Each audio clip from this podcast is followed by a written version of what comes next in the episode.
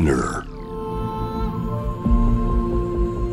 Poppen Innovation World Ella podcast from the next Ella. 突破イノベーションワールドエラこの番組は4人のクリエイターが週替わりで次の時代をイノベーションしていくプログラムです。毎月第1週はアーティストの DJ 僕真鍋大斗がナビゲートしています。ここからは様々なジャンルのイノベーターをお迎えするトークセッション。From the next era 対話の中からイノベーションの種を導き出します今回はアートディレクター吉井ひろみさんをお迎えしていますよろしくお願いしますよろしくお願いします。えー、吉井ひろみさんは、えーアートディレクター清原芸術村の理事長北斗アートプログラム総合ディレクター現代アートギャラリー吉井ひろみを運営ということで僕も、えー北斗アートプログラムにはコロナの前ですかねそうですね。ちょっとコロナが始まったぐらいですかね。ったぐらいはいに、えー参加したりとかですね、えーまあ、今回今ちょうど来てるんですけれども清原芸術村に4月1日から個展をですねやるということで今ちょうど設営を、えーしに来ているところですはい今回の個展なんですけど、はい。はい。これちょっと収録が、えー少し前なので絶賛制作中なんですけれどもどんな感じになりますかね？はい。えーまあ、あの、私どもの芸術村という芸術総合施設なんですけれども、はい。その中に安藤忠雄が作った、あの人工証明がない自然光のみの美術館で真鍋さんに展覧会をやっていただきたいと。はいで協力としていろんなあの会社はあるんですけど、そういう一つのやっていただきたいその技術を使いながらっていう、あのお約束があるんですけど、はい。まだなかなか日本の美術館といえば、うん。デジタルをに特化した美術館は別としても、はい。なかなか多くの美術館がまだデジタルとかそういうサイエンスとかバイオアーツをやってない中で、真鍋さんには本当にフルスイングで展覧会やってもらいたいなと思って、はい。ちょっとお願いしたのが始まりなんですけれども。はいそうですね。なんでなんかやっぱり展覧会っていうと結構出来上がってるものだったりとか過去に展示したものとかを詰めて個展をやるっていうことがまあ多いかなと思うんですけど、まあ、今回せっかくの機会でまあ新しい技術も使わせてもらえるものがあったので、まあ、あえて展覧会のタイトルもエクスペリメントということにして、まあ、本当今現在進行形で興味持っているもので、まあ、どういうものが作れるかっていうのを、まあ、ちょっと実験的にいろいろとやってみたという、まあ、感じになってますね。まあ、提供してもらった技術の中に超高速通信といいますかね、まあ、なんか今までだと二極点を結ぶ例えば通信をするときに必ず、まあ、遅延が起きていて、で、まあ、ズームなんかでも今、本当リモートの会議とかって一般的になったと思うんですけど、実は、あの、遅延がそこにはあって、で、で、その子に亡くなった時にどういうことができるかっていうことを、まあ、今回ちょっといくつか、まあ、試したりもしてるっていう感じですかね。吉井さんとしてその、まあ、デジタル、まあ、吉井さんは本当にいろんな、あの、まあ、写真も扱いますし、もちろん絵画も扱う中で、で、デジタルの作品も脇田さんの作品だったりとか、いろいろ扱ってると思うんですけど、どの辺に注目をしてますか？やはりその生活様式っていうのは変わっていくと思うんですよね、いろいろと本当に技術の進歩だったり、いろんなことによって変わっていく上で、はいもちろん今まであった印象派とか近代美術とか現代美術とかっていうファインアートは残るとは思うんですけど、はい。さらにその生活様式に合ったアートっていうのは必ず出てくるというふうに思って、10年ぐらい前から割合とリサーチを深く始めて、はい。まだ本当に実験段階ではあると思うんです、うん。まあ、そもそも現代アートも実験から始まっていてはい。美術館とかギャラリーって実験の場というふうに言うキュレーターもいるぐらいなので、まあ、本当に実験真っ只中のデジタルアートっていうのをどんどんどんどん実験する場を作っていければいいとは思っているので、私自身も本当に、えーこれがアートとして成立するかっ成立するようにしていくっていう今途上なので、そういうつもりでデジタルアートをを扱っているつもりでいますけど、まあ、この辺の話もちょっと伺いたいなと思うんですけど本当に現代美術マーケットだったり、まあ、オークションとかフェアとかって本当になんか10年前とか20年前に比べるとすごく数が増えてるなと思うんですけどでそんな中やっぱりあのデジタルとかメディアアート系のものって、まあ、売りづらい。特にまあ僕今回やってるものとかは本当にそうやってフェアとかに持っていくとかマーケットのこととかはもう全く考えないで作ってるのでじゃあこれどこかで再現してほしいとかってなると、まあ、結構難しい形態のものが、まあ、多いんですけどただ一方でそのマーケットとか、まあ、どこでも展示できるみたいなことを考え始めると、まあ、制約とかも出てくるので結構難しいなって、まあ、僕以外にも思ってる人いると思うんですけど今のこの何ですかねマーケットドリブンな状況とかっていうのは吉井さん的にはどのように見られてますか？そうですね。今真鍋さんがお話しされたような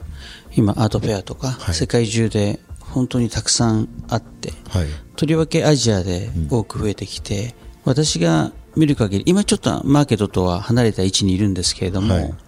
私が見る限りデジタルアートってまだほとんどがそういうアートフェアには出てないと思うんですね、すなわちマーケットではあまりまだ流通されてないと思うんです、はい。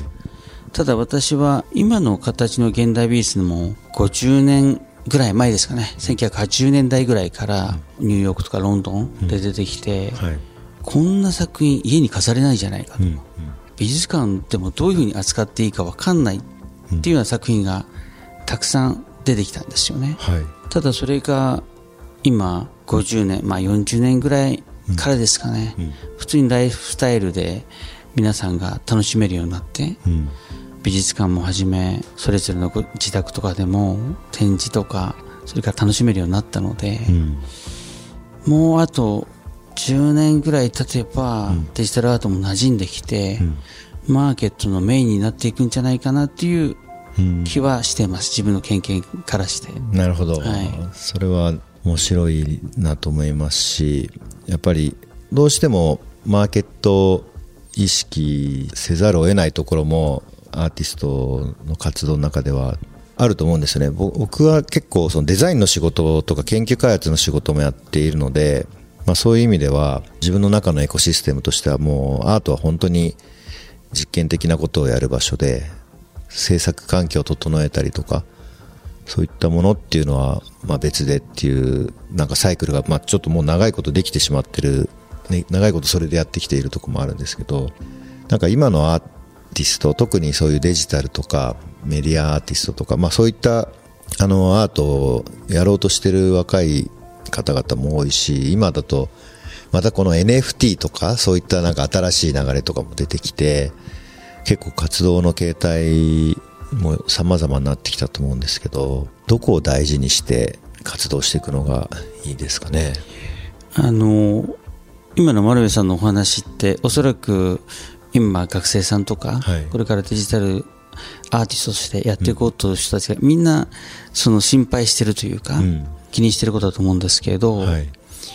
私としてはアーティストとか、作る側がそこをあんまり意識しなくてうん。いいんじゃないかと思うんですよね。うん。我々とか、それから、まあキュレーターとか、いろんなアート、アーティストの周辺にいる人たちが、ん。そのアーティストがやりたいことをマーケットに落とし込んでいく作業っていうのが、うん。多分ここ10年ぐらい、うんうんうん。多分かかっていく期間なんじゃないかなとうん思ってるんですね。うん。だから、まあ本当に自分が作りたいものを作っていって、それを我々がうまくライフスタイルとか、美術館が求める形に落とし込んでいって、そういうものっていうのがいい形になる今兆しはすごく感じるので、うん。さらにフルスイングでうん。自分がやりたい作品を作ってもらったらいいんじゃないかなとうん。思います。あともう一つは、はい。本当に10年ぐらい前にはアートとデザインっていうのは違う分野というか、うん。乖離があるんじゃないかとかっていう話がよく出てたんですけど、まあ、皆さんご存知だと思う村上隆さんとか、はい。奈良義友さんとか、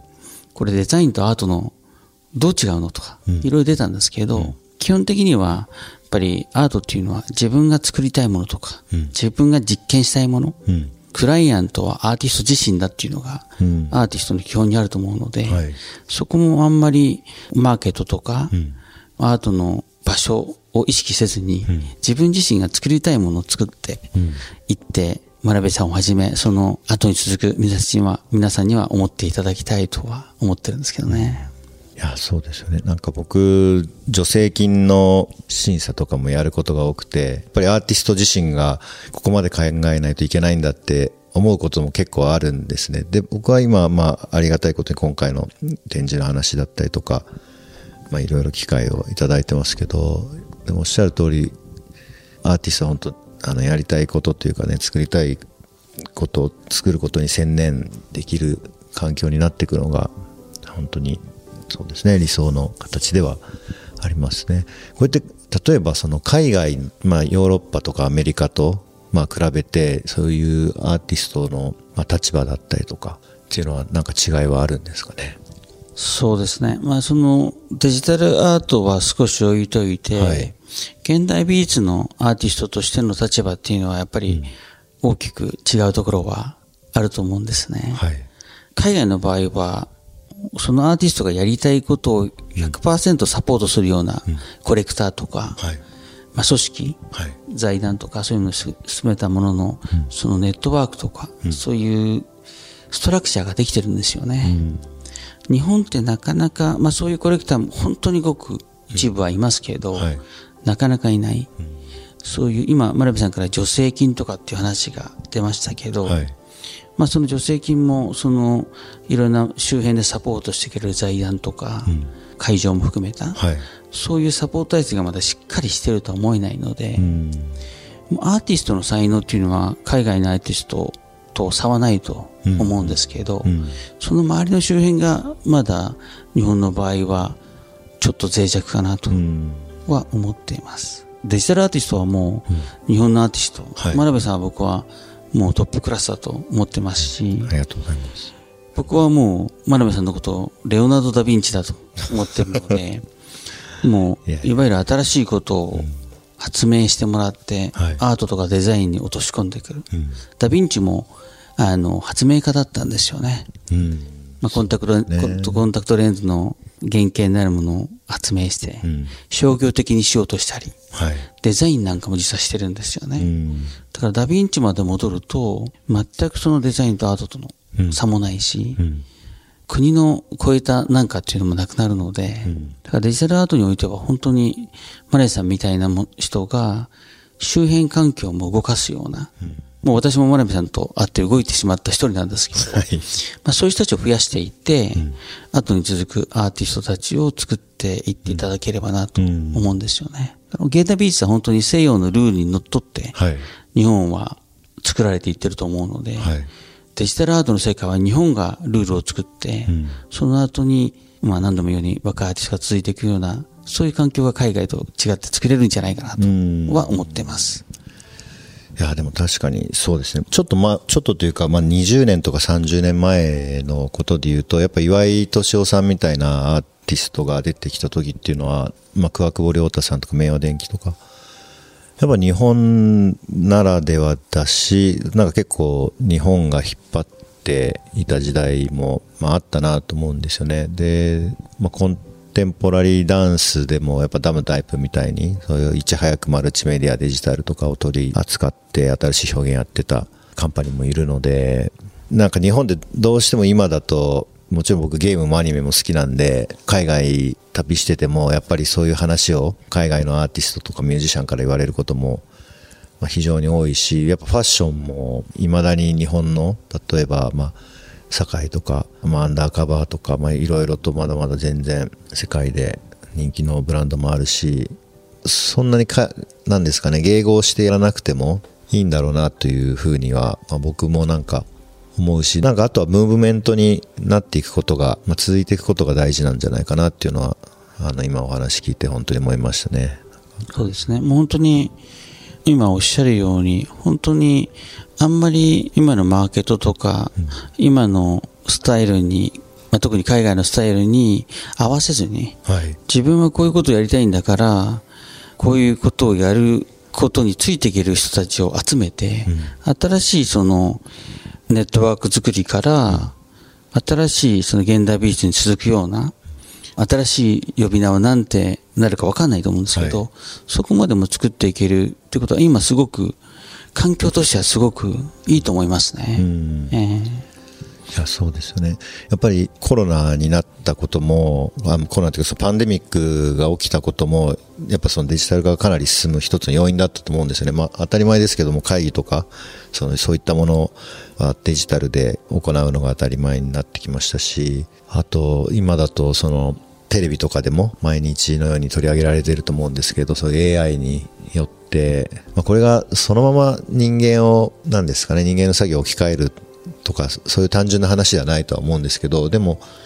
やっぱりその何かものを作るときに AI を使って新しいことやるっていうのもまあ普通になっていくと思うんですよね。で今本当にそのなんか臨界点みたいなところにいてまあなんかそれに立ち会えてる感触もあるので面白い時期だなっていうのはなんか思いますね。そうですね。まさに本当に、一番初めに話したように、様式が変わるうん。大きな転換点だとはい。思うんですよね。おそらく AI とかもそうですし、それ以外でも、まあ、このコロナっていうのが変換期にあった大きな世界的なことだと思うんですけれども、そういう時からドラスティックにマイナスからプラスに変わっていくパワーっていうのは、うん。僕はアーティストが先導するべきじゃないかなっうん。て思うんですよね。なんか皆さん見られたかどうか、コンタクトって映画、ジョディ・フォスターが主演した、はい。まあ、宇宙に行ったとして、はい。そこで誰を連れて行ったらいいかっていうのは、うん。技術者とか科学者じゃなくて、はい。アーティストとか詩人を連れてくるべきだったって語ってるんですけれど、まさにこれからみんな未来の生活様式って本当不安もあると思うんですよね。うん。AI に仕事が奪われるとか、うん。AI にコントロールされていくんじゃないか、はい。そういうのっていうのは想像できるのは、やっぱり真鍋さんみたいなアーティストだと思うので、やっぱり先頭を切って、これからの未来ってもっと楽しいし、もっと技術使っていいし、ん。ゲームなんかも世の中を良くするためにあるんだよとか、YouTube とかもなんかいろいろちょっと批判されることもあるじゃないですか。はい。だから、もっとそういうのがポジティブに、社会を明るく楽しく変えていけるっていうのを指し示してもらえるようになって、今も活動されてると思うんですけど、さらに日本だけじゃなくて世界的に、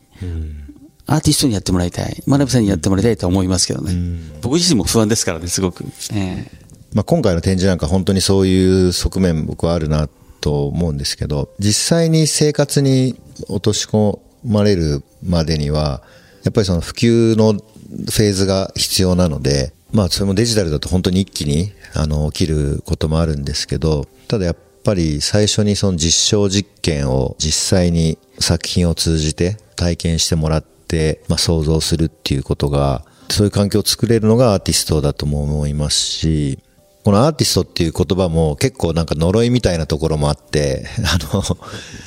作家として、まあ、作品になってるかどうかみたいなこととか、まあ僕なんかはもうそういうずっと言われ続けてて、これ実験なんじゃないのとか、これサイエンスなんじゃないのとかっていうのは、もうずっと作品を発表するたびに議論をしてきたんですけど、ただ実際に作れて、メタファーではなくて、まあ、本当に作れてしまうっていうところが、まあ、自分の強みであるっていうことも、やっぱり、まあ、思ってるので、まあ、そういった批判というか、まあ、批評なんですかね。と、まあ、向き合いながら、できるだけ実験的なことを、まあ、まあ、じ実験というか、なんですかね、実証実験みたいな意味合いが結構強いのかなと思うんですけど、まあ僕としては真鍋さんは本当に一つの展覧会とか、一つの作品の評価って、もちろん、あの、アーティストなんで、もらえれば、その勇気づけられると思うんですけれど、やっぱり10年後、50年後、100年後を意識して、作品制作をしてもらいたいなと思いましたね。一番ぱり真鍋大東はダヴィンチだっていうのは、ダヴィンチも、やっぱり評価って、今の時代にもあるじゃないですか。そうですね。だからアーティストっていうのは本当に、あの、デッドラインがないと思うので、うん自分が死ぬまでが、そのデッドラインとすれば、その先を見据えて、どんどん、その中で失敗もたくさんあるでしょうし、評価が得られない展覧会とか作品もあるでしょうけど、それも必ず将来にはいい影響を及ぼすと思うので、どんどんだから挑戦してもらいたいなとは思いますけどね。いや本当挑戦していきたいですね。実際になんかそのデッドラインが、まあ、ある種なないようなところもあるのがデザインの仕事とかと違うなとは思うんですけど、まあ、今回の展示でちょっと一つや、まあ、二つ4つ作品出しててそのうちの2つは、まあ、構想したのはもう本当にそれこそ10年前とか14年前とかなんですかね。やっぱりこういうことやってみたいなと思っていても、まあ、研究機関とのアクセスがなかったりとか、まあ、技術がまだ追いついてなかったりとかっていうのがあって、まあ、やっと今は兄弟の上谷先生東大の高橋先生の協力を得てあの作品を作ることができたんですけど諦めずにやってるとそういう作るチャンスがまあ来てで10年経っていても10年前のことなんですけど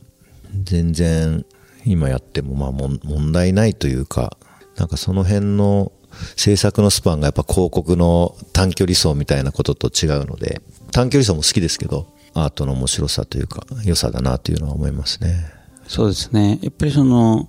デザインとか、そういうことについては、ちゃんと期日内に作っていかなきゃいけないっていう、そういう集中力とか、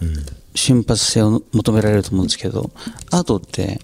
速さを求められることと、ゆっくりやっていくことのすごくバランスってアーティストってすごく難しいっていうのはあるんですよ、と思うんですよね。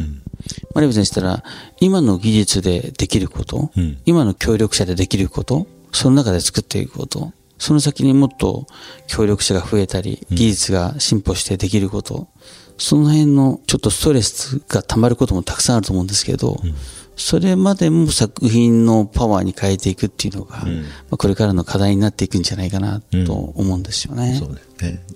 まあそれを作品に変えてもいいっていうところもまあ面白いところでもありますし、まあ、世界中でアートの自由は表現の自由として守られてるので、ん。え。そうですね。その、やっぱり倫理的な問題だったりとか、そういった、まあ、ある種のタブーに正面から取り組むことが、まあ、できるのもアートのすごいところだなとも思いますし。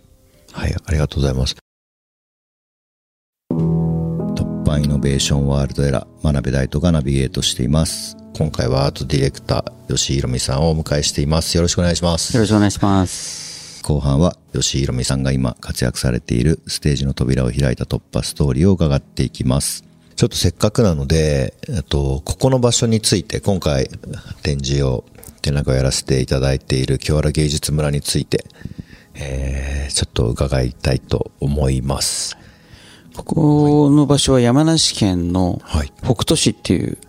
長野県との県境に位置する場所なんですけれども、もともと廃校になった小学校の跡地を、今年で42年になるんですけど、はい。42年前に、うちの方で買い受けて、はい。そこで、まあ、あの、その当時日本になかった文化芸術総合施設、美術館もあり、アーティスト・イン・レジデンスというアーティストが滞在制作する場所場所があったり、茶室があったりとか、レストランがあったり、全部ここでアーティストとか物を作る人間が創作意欲をかき立てられるようなものが揃っているものを作ったんですよね。うん。うん。で、もちろん美術館が今、今回展覧会やっていただく安藤多道の美術館ですとか、はい谷口義雄、ニューヨークの近代美術館ですとか、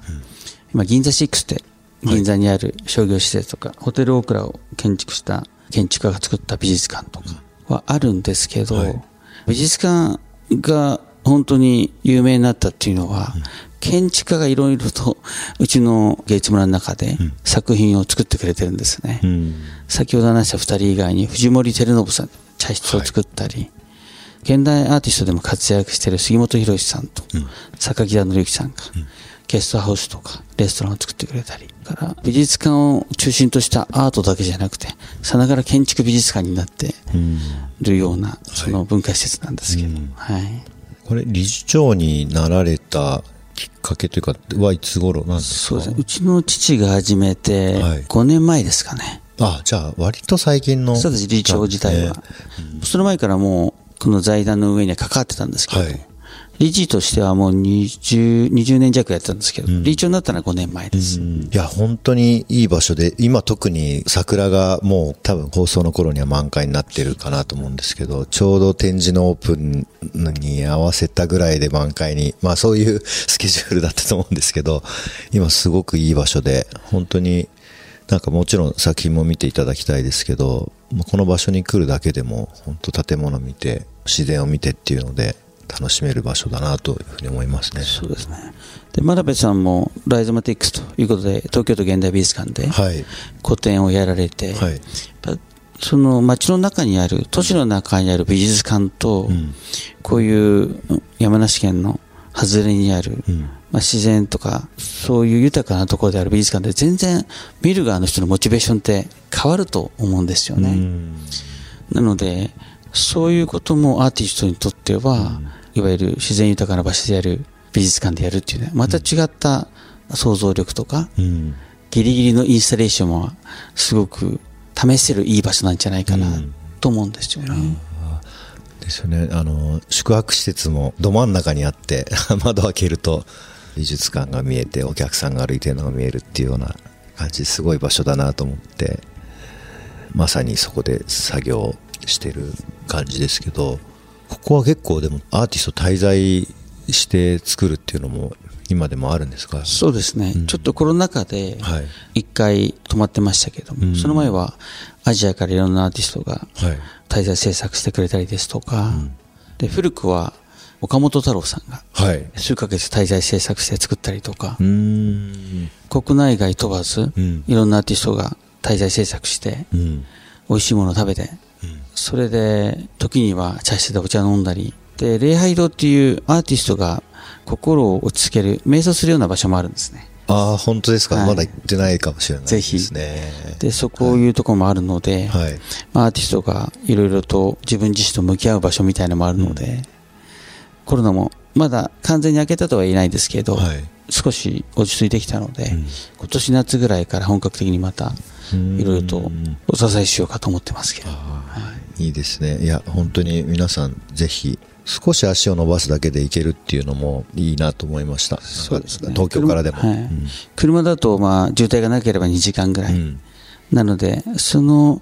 道中もいろいろなことを考えたりアートを見ていただくのであればそこに集中したりできる時間が取れるので、うん。うん。でこのマルチタスクの世の中でちょっと1時間半とか2時間かけてうん。アートを見に行こうというのはなんとなく本当に集中できる。なんか僕としては昔子供の頃に映画館まで電車を乗り継いで歩いて行ったような記憶がちょっと蘇ってくるんですよね、東京に住んでる方は、まあ、現代美術館とか森美術館とか、オペラシティアートミュージアムとかたくさん本当に短い移動時間で行けるとこあるんですけどちょっと田舎の美術館に行く良さもここで味わってもらえるんじゃないかなとは思ってます、はいいや、本当にね、いい場所なんで、ぜひ皆さんも、はい、遊びに来てください。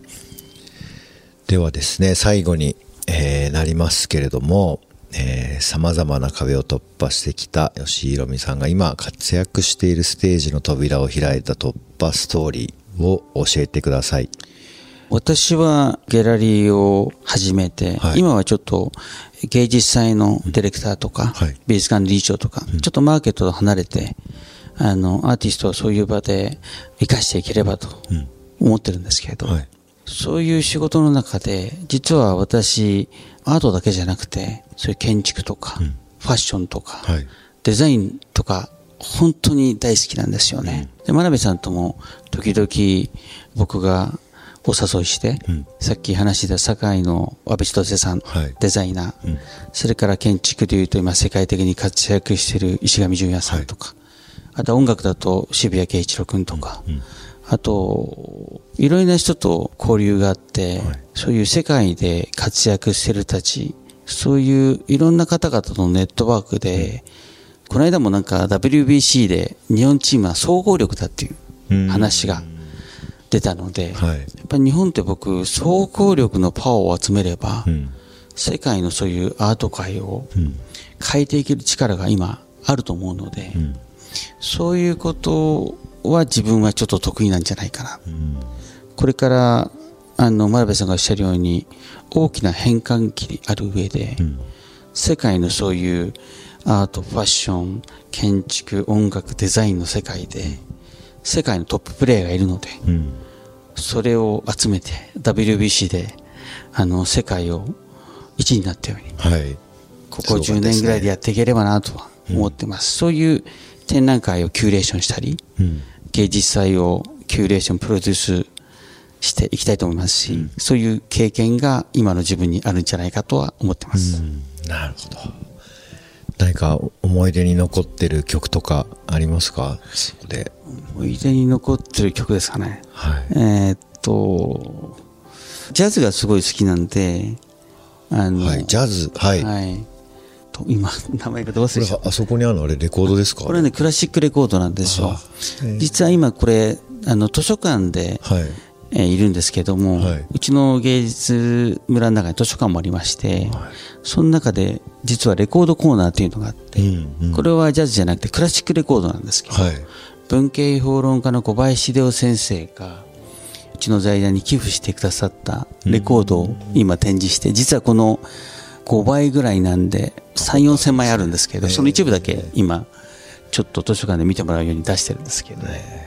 気になります。はい、クラシックもすごく好きですリバティとか、なのであのジャズで1曲って言われると何かなビル・エヴァンスはい。は最近よく聴いてるんですけど、いいですね。ビル・エヴァンス。僕もすごく好きですね。 Blue in Green という曲すごく最近はい。リピートするみたいにして聴いていて、うーん。本当にここ2ヶ月ぐらいですかね、よく聴いてるとしたら。今おっしゃっていただいた一曲で、はい。 Blue in Green です。じゃあ、ビル・エヴァンスの Blue in Green でお願いします。ありがとうございました。はい。それではですね、ちょっとまだまだお話をいろいろ伺いたいんですけれども、設営の方にも戻らないといけないので、今日はこのぐらいにしたいと思います。吉井さん、今日はありがとうございました。ありがとうございました。よよろしくお願いします。ろしくお願いします。